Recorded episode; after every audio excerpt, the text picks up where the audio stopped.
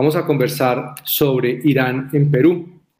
Y a propósito de eso, vamos a hablar de Edward Quiroga y los 19 mil cartuchos de dinamita que recientemente eh, le encontraron.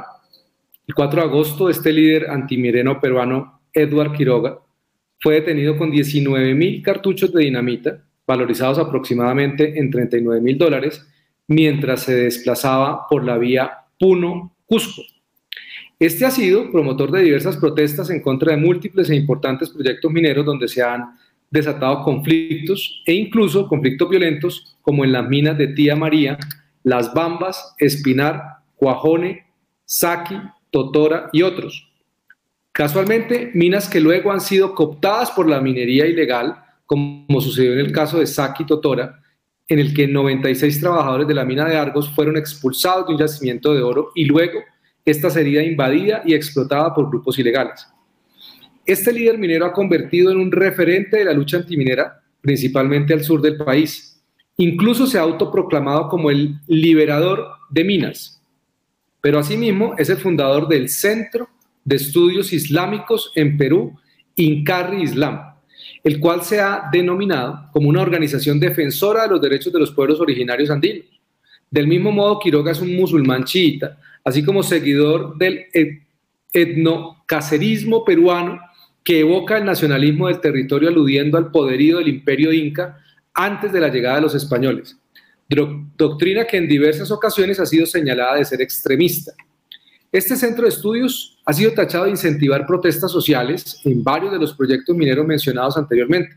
Asimismo, ha sido objeto de críticas por sus aparentes nexos con grupos de izquierda debido a la cercanía de Quiroga con Pedro Castillo, el presidente de Perú, y también por su supuesta simpatía con Irán y Hezbollah.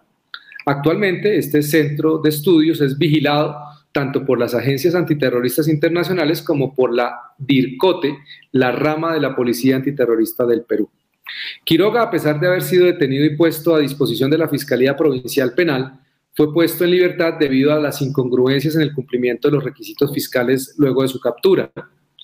El caso ha sido motivo de atención mediática gracias a la cercanía de Eduard Quiroga con el actual presidente del Perú, quien apoyó a su campaña presidencial y en los últimos meses había mostrado una gran cercanía con el gobierno. Para hablar sobre este tema hoy, hemos invitado a un gran experto y amigo y conocedor de estos temas, a Dardo López Dols, analista de riesgo político regional, presidente de PKS Consultores, ex viceministro del Interior, quien es máster en comunicación política, MBA, abogado, catedrático universitario y expositor sobre temas relacionados a la generación y preservación del ambiente pacífico para la actividad empresarial en medio de las amenazas regionales. Dardo, es un gusto saludarte, ¿cómo estás? El gusto es mío, muchas gracias por la invitación. Bueno, Dardo, arranquemos a hablar de este tema. Lo primero es preguntarte por qué Quiroga tiene tanta influencia en el Perú, cómo ha crecido su influencia como líder antiminas y al mismo tiempo como un líder musulmán y cómo está utilizando esta influencia? primero hay que explicar que en el Perú, hasta antes de la aparición de Quiroga, los musulmanes no llegaban a 100. Eh, la mayor cantidad de musulmanes en Perú concentrados en, estaban concentrados en Tacna, en todo el Perú, país de varios millones eh, y eran eh, especialmente eh, personas dedicadas al comercio que estaban haciendo una estadía temporal para conseguir la, nacionalidad peruana para poder aplicar a una residencia en los Estados Unidos entre los cupos que hay por distintos países. No es un país con una presencia musulmana masiva. en, toda mi vida he conocido dos musulmanes en el Perú. Uno de ellos estuvo conmigo en el colegio y le costó conseguir esposa. Tenía que irse a buscar una esposa de su religión en otra parte porque no, no la había. Edward Quiroga es el operador eh, más importante de, Irán en Perú y Bolivia. No es un estratega, es un operador. Y eh, él eh, funda este, esta organización que se llama Inkari Islam, que fusiona el mito de Ali con el mito de un, mito itaico por algunas similitudes sobre la recomposición de un cuerpo desmembrado a la hora de morir. Y originalmente se concentra en captar personas de los niveles eh, culturales y pues, presumiblemente intelectuales más bajos de la región donde estaba. Primero eran simplemente eh, choferes de mototaxi o eran eh, ambulantes, u obreros de construcción, gente sin ninguna preparación y con niveles eh, culturales e intelectuales probablemente más bajos. Pero posteriormente empieza a captar gente en las universidades.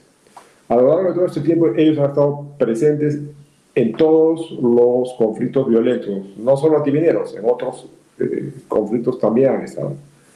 Y no son muchos, pero sí son muy, muy activos y muy violentos.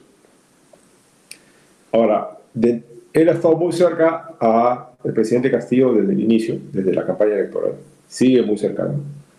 Y llama la atención que lo hayan detenido y liberado tan rápidamente. Es que como, como explicaste tú, yo he sido viceministro del Interior, conozco perfectamente cómo, cómo es la dinámica.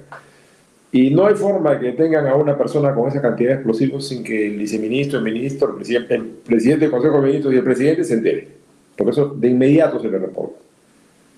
Y eh, si no ha liberado, ha sido por presumible eh, mediación de alguien del gobierno. La legislación peruana permite que alguien que se ha encontrado con un cartucho de dinamita, con una granada, con una sola arma sin, sin, licencia o con un paquete de municiones sin licencia pueda ser detenido e investigado por terrorismo. Sin embargo, este señor lo han detenido con 19.000 cartuchos de dinamita y lo han liberado porque no hubo un peritaje. En realidad que es bastante, hay que ser muy ingenuo para creer que se requiere un perito para demostrar que la dinamita es dinamita. Pero cuando lo detiene, y lo tiene detenido hasta que prueba lo contrario. La dinamita es fácil identificar a, ojos de un niño. Y se me ha dicho, Carfullo, que además en las cajas dice lo que hay, es bastante extraño lo que ha sucedido. Eh, curiosamente, la Superintendencia de Control de Armas, Municiones y Explosivos de Uso Civil no emitió el peritaje a tiempo. Acá hay más cosas que llaman la atención, es que a él lo detienen víspera de fiestas patrias, el 27 de julio, la fiesta nacional es el 28. Y la noticia se, se, se esconde hasta el, hasta el 30. Es raro en un país donde usualmente este tipo de noticias vuelan, la prensa, todos se enteran de inmediato, para que hayan logrado evitar que la noticia trascienda. Trascienda hasta cuatro días después, tiene que haber un manejo profesional para ocultar la noticia. No es fácil que una noticia, inclusive reservada, siga reservada en el Perú. Y aquí ha ocurrido. Eh, en la ruta en la que lo detienen, él estaba viniendo, aparentemente, de Bolivia hacia el Perú. Eh, lo que hace pensar que el objetivo eh, para los explosivos era un objetivo político. ¿Por qué? porque la minería legal, ilegal está muy extendida en el Perú y el mercado de explosivos eh, informal o ilegal es muy amplio. No necesita nadie irse a Bolivia para comprar los explosivos. Los pueden comprar en muchas partes del país y a precios bastante accesibles. Por lo tanto, un cargamento de ese tamaño, viniendo de la frontera, en, ruta de la frontera boliviana hacia el Cusco, indicaría un probable objetivo de terrorismo para esos explosivos. Eh, el, hecho de que lo haya manejado el propio Quiroga, que tomó un riesgo determinado, ¿por qué toma ese riesgo? Eh, lo, que, lo que pensar es que las personas que le han entregado los explosivos, presumiblemente en Bolivia, no querían que nadie más que no sea él, en quien confían, les diera la cara. Porque un chofer cuesta muy barato, un chofer con, menos de mil dólares tiene un chofer que pone la cara sin preguntar. Entonces, ¿para qué arriesgan al operador más importante? Cuando lo detienen hay unas tomas posteriores, y está fresco, no tiene ningún, no se le nota ni siquiera nervioso. A ver, a cualquier persona que lo tenga con esa cantidad de explosivos, si no se pone nervioso, está fresco, con la certeza de que lo va a soltar, no se, ni se inmuta, no se, no se altera en absoluto. O sea, demuestra que eh, tenía seguridad de la complicidad de algún sector del gobierno. Este tema es bastante relevante, como tú lo has contado, porque implica que callaron a los medios, que él estaba tranquilo, y pues que claramente parece que está pasando desapercibido el tema y que hubiera pasado con otro ciudadano peruano que hubiera sido capturado con al menos un solo cartucho. Pero hay un tema que es bastante relevante, Dardo, y es eh, el vínculo entre Quiroga e Irán y los centros de estudios islámicos que viene utilizando como plataforma política. ¿Cómo lo instrumentaliza? ¿Cómo ha sido esa experiencia eh, de ustedes en Perú? Bueno, es desde que forma Incarri Islam envía estudiantes a Qom a estudiar el Islam teóricamente, pero como bien sabes, la preparación en COM es religiosa y política al mismo tiempo. De esos estudiantes, algunos han regresado. Durante largo tiempo se habían vía Quito, de la época de Correo, de Correa, vía Caracas, eh, eh, hasta, hasta, ahora, o vía La Paz. Es gente que viaja por tierra o avión a, estos, a estas ciudades, países cercanos, y de ahí se llevan allá. Estaban normalmente un año por allá, algunos han regresado, otros no han regresado. De, y eh, regresan a hacer la labor proselitista. Se pintan como una organización religiosa para, para cuidarse detrás de la libertad de credo que existe en Perú. Pero eh, en la práctica es una, una organización política que actúa cercana a los intereses de los partidos eh, radicales de izquierda en el Perú. En efecto, cercana a esta organización eh, fascista que es el Partido Endocacerista. Y eh, han estado muy activos en la campaña de, Pedro Castillo. en cuanto a conflicto ha habido, han estado presentes ellos, como comenté hace un rato, son sumamente violentos. No son muchos, pero son sumamente violentos. Eh, no, no, vacila en, agredir violentamente a, la policía. Y eh, hay algunos nexos con eh, organizaciones de Brian, zona en la cual se cultiva cocaína y en la cual están los remanentes de, más, más, grandes de Sendero Luminoso. El, el, lo curioso es que ellos se instalan en todas las zonas del país donde hay yacimiento de uranio Sigue diciendo que en Perú no se explota el uranio por distintas razones, legales, ambientales, económicas. En cada lugar donde han detectado que existe uranio, ahí se han instalado operadores de Incar Islam y empiezan a extraer, como si quisieran estar en el lugar antes de la extracción. Y esto coincide con el ataque a las mineras legales formales para salir y ser repasadas por informales. Entonces habría que empezar a, a mirar qué objetivo tienen ahí. Claro, y eso, y eso coincide con, con prácticas que ya hemos visto en la región, y es decir, evitar por distintos medios, eh, en este caso el activismo, la violencia localizada, pero también incluso en otros países por medios políticos, que la industria legal de minería no llegue para que precisamente esos eh, recursos sigan siendo extraídos de una manera criminal por grupos y organizaciones ilegales que además contaminan, no cumplen estándares medioambientales, etc. Esa, esa estrategia y la participación de Quiroga en todas estas actividades ha estado acompañado de una, unas acciones de desinformación, una clase de herramientas claves que le han permitido cumplir con sus objetivos. ¿Cómo ha sido esa desinformación que ha logrado manejar Quiroga en el Perú? lo que te refieres a la Minería ilegal, antes de entrar a la desinformación, recordemos que el Perú es un productor importante de oro y el oro ilegal es la herramienta principal de todas las actividades ilegales, porque permite pagar cualquier otra actividad. Cuando no hay minería, no hay Estado. Cuando la minería llega a un sitio, detrás llega la policía, llega el Ministerio de Economía, los impuestos. Entonces hay presencia del Estado. Si no hay minería, el Estado no llega. Y a ellos les conviene que la, minería legal no esté para que el Estado no esté presente y no puedan controlar lo que está sucediendo ahí. Eh, han habido declaraciones en el pasado extrañas en las cuales, curiosamente, Quiroga se autoinculpaba de ciertas actitudes, como queriendo distraer o llevar la atención hacia otro sitio, como, como demostrando eh, su capacidad de presionar a Pedro Castillo. Y eh, es un tipo hábil, inteligente, eh, que no, se, no, no, no, hace, no hace un movimiento sin, sin un cálculo de, de, beneficio posterior. Si es cierto, no es un estratega, no parece serlo, no tiene perfil de estratega, sí es un operador bastante eficaz. Como decía, hace unos meses eh, salió a la luz una declaraciones suyas en las que mencionaba los nexos del de presidente Castillo con los remanentes de Sendero Luminoso. Está permanentemente haciendo eh, alarde del poder y eh, utilizando la información y la desinformación para descolocar a las personas que pudiesen ser complicadas. Hay que tener en cuenta que, en el caso peruano, de las tres potencias eh, extrarregionales activas, que son Rusia, China e Irán. Irán es la, a la que menos atención se le presta, pero es la más activa a través de Bolivia, porque está muy presente en Bolivia. Y las similitudes culturales y étnicas entre Perú y Bolivia hacen muy fácil mover operadores a través de la frontera que solo está dibujada con plumones en el mapa, porque no existe en la realidad.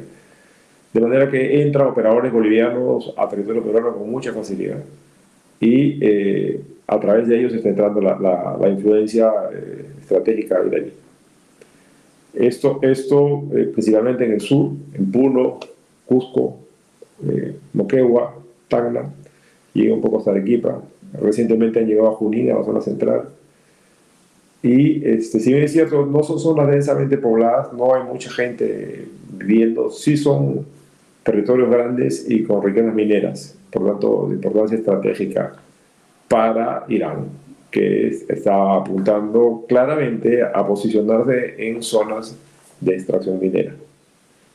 Eh, recientemente han habido, eh, muestras de su presencia en Lima, donde no estaban antiguamente en eh, cuando escucha hablar a Eduardo Quiroga, se da cuenta claramente del acento Camba, ese de Santa Cruz de la Sierra Bolivia, que implica que es una persona que ha vivido años en, Santa Cruz, en Bolivia. No, no, está registrado en su historial, pero el acento es, es, inconfundible. demuestra que él ha estado viviendo largo tiempo en Bolivia antes de empezar a operar en el Quiroga ha logrado construir capacidades como operativo, reclutando otros operativos, desinformando, estableciendo vínculos y redes con políticos, con distintos sectores. Y ahora lo que tú nos cuentas de esta relación con Bolivia es bien interesante porque, digamos, fuera de Perú, pocas personas en América Latina se lo imaginarían. Un, tema, Dardo, y es, ¿tú crees que esas capacidades que ha venido desarrollando Quiroga en concreto representan una amenaza para la estabilidad política del Perú? ¿Constituyen un alto riesgo? Sí, el, el, riesgo no es, no es esencialmente Quiroga, sino es la, la, la, actividad iraní en la región para la cual Quiroga es, es un operador.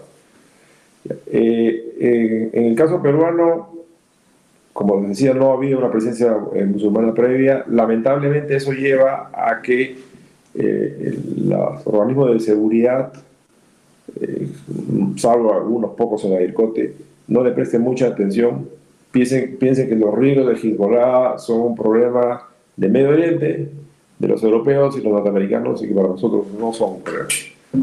Entonces, no, no, y, y no, no, no, le prestan la debida atención. Me ha pasado conversar con, con personas de puestos muy altos en la parte de seguridad y no lo toman como una amenaza real. Además, como tenemos la experiencia nuestra del terrorismo de sendero luminoso, que es distinto a las, a las, tácticas que utiliza Hezbollah, ellos aplican eh, el, conocimiento del sendero y obviamente no calza con la metodología que utiliza Hezbollah, entonces no, no, encuentran no encuentran los indicios de riesgo. Pocas personas lo encuentran y no, no consiguen eco no consiguen que sus jefes en la policía o en la Fuerza Armada les, les presten la atención debida porque no, no son conscientes del, riesgo que implica. Están esperando que un agente iraní sea una persona con un turbante por la calle y, eso, eso no es para películas. el agente iraní es un peruano que ha sido captado y entrenado por ellos. Eh, he tenido oportunidad de conversar con algún, eh, profesional que fue a COM y me confirmó que su, su preparación fue religiosa y política. Termina él apartándose por convicciones personales, pero eh, esa, es la formación que reciben, que reciben cada, todos que van a, Irán a recibir preparación. Eh, tienen bien claro un, funcionamiento compartimentalizado, es decir, ellos funcionan como organismo de apoyo. Entonces es importante esto, los explosivos, porque es la primera vez que son, son eh, relacionados con el manejo de armas o de explosivos. Hasta ahora solo se había hecho, se había visto haciendo eh, trabajo de apoyo político, apoyo estratégico, violencia eh, sindical o disfrazada de sindical, violencia ambientalista, pero ahora hay, hay, un cambio importante porque se les ve manipulando explosivos, evidentemente destinados a algún acto eh, violento, terrorista. Eh, coincide esto con algunas amenazas de los sectores radicales de izquierda de atacar el Congreso ante la debilidad de, Castillo por las múltiples eh, denuncias penales que lo rodean a él, su esposa, su hija, sus hermanos, sus ministros, está tratando de soliviantar a un sector de la población, animándolos a atacar al Congreso. Y justo cuando había información de, un probable ataque al Congreso, se, se, encuentra este cargamento de dinamita. Entonces hay que tener bastante atención con eso. él, ha ingresado muchas veces a Palacio de Gobierno, muchas veces no se ha registrado el ingreso, lo que pasa es que está en las cámaras y, los, oficiales que estaban antes ahí sí lo han reportado a sus superiores, pero oficialmente no ha ingresado. Porque el presidente de la República viola la ley eh, incumpliendo la obligación de, registrar toda persona con la cual se va a reunir. Cualquier funcionario en Perú tiene esa obligación. Y Quiroga ha entrado muchas veces a Palacio de Gobierno. Definitivamente la mayor fortaleza de estos grupos y de lo que hacen estos regímenes autoritarios en, América Latina es que logran pasar por mucho tiempo desapercibidos. Por mucho tiempo sus operaciones se mantienen por debajo del radar, no solamente de las autoridades, sino de la opinión pública en general. La gente subestima o, incluso desestima que esto constituye un riesgo y una amenaza, porque todo el mundo cree que Hezbollah, por ejemplo, eh, en América Latina, o muchas personas piensan al menos que en, América Latina que Hezbollah es un partido político y que es un problema en el Líbano, que no es un problema en América Latina, no entienden las conexiones de Hezbollah con otros grupos criminales. Dardo, ya para ir terminando, ¿qué, recomendaciones para un país como Colombia, en donde ya hemos empezado a ver eh, distintas formas de operar a través de la desinformación, de la penetración, de la influencia, pero también recientemente a través de estos centros islámicos? Por supuesto, no se trata de eh, querer señalar puntualmente que todo centro islámico es específicamente un centro de reclutamiento y adoctrinamiento, pero sí que deberíamos tener en cuenta a la hora de ejercer una vigilancia y de estar más atentos a la forma como estos grupos operan. Bueno, hay que prestar atención a varios temas. Primero, eh, dónde se instalan, porque tiene lógica que se instale una mezquita en un lugar donde hay gente que, que eh, profesa una religión, pero que lleguen y empiecen a hacer proselitismo en una zona donde no estaban, es un tema que llama la atención, y ver qué cosa hay en esa zona.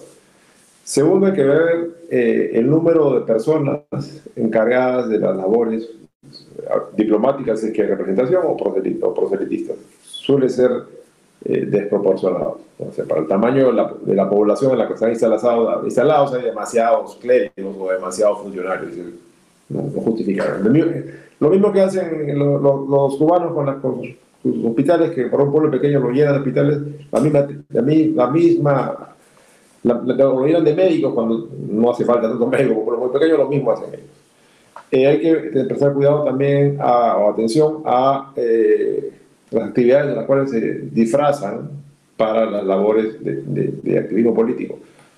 Una, una fórmula preferida por ellos es que en el Perú no se ha visto todavía, pero sí se ha visto en otros países, es el tratamiento religioso de la comida.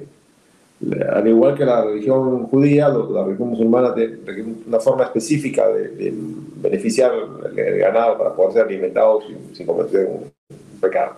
Bueno, ellos generan estructuras hipertrofiadas dedicadas a, a sacrificar el ganado de acuerdo a los estándares religiosos y te das cuenta que para el tamaño de la población y la demanda de ese tipo de alimentos no, no tiene sentido esa cantidad de personas. Eh, luego hay que mirar eh, cómo se, se, conectan con la sociedad en la cual están. En el caso peruano entraron a los niveles más vulnerables, es decir, las personas de eh, nivel cultural y económico muy bajo, pero presumiblemente muchos de nivel intelectual bajo, muy manipulables, de carne de cañón pero después han escalado y han entrado a la universidad y ya están trabajando con universitarios. Quiere decir que su, su, objetivo ha evolucionado para colocarse en la política y ya tienen operadores en la política.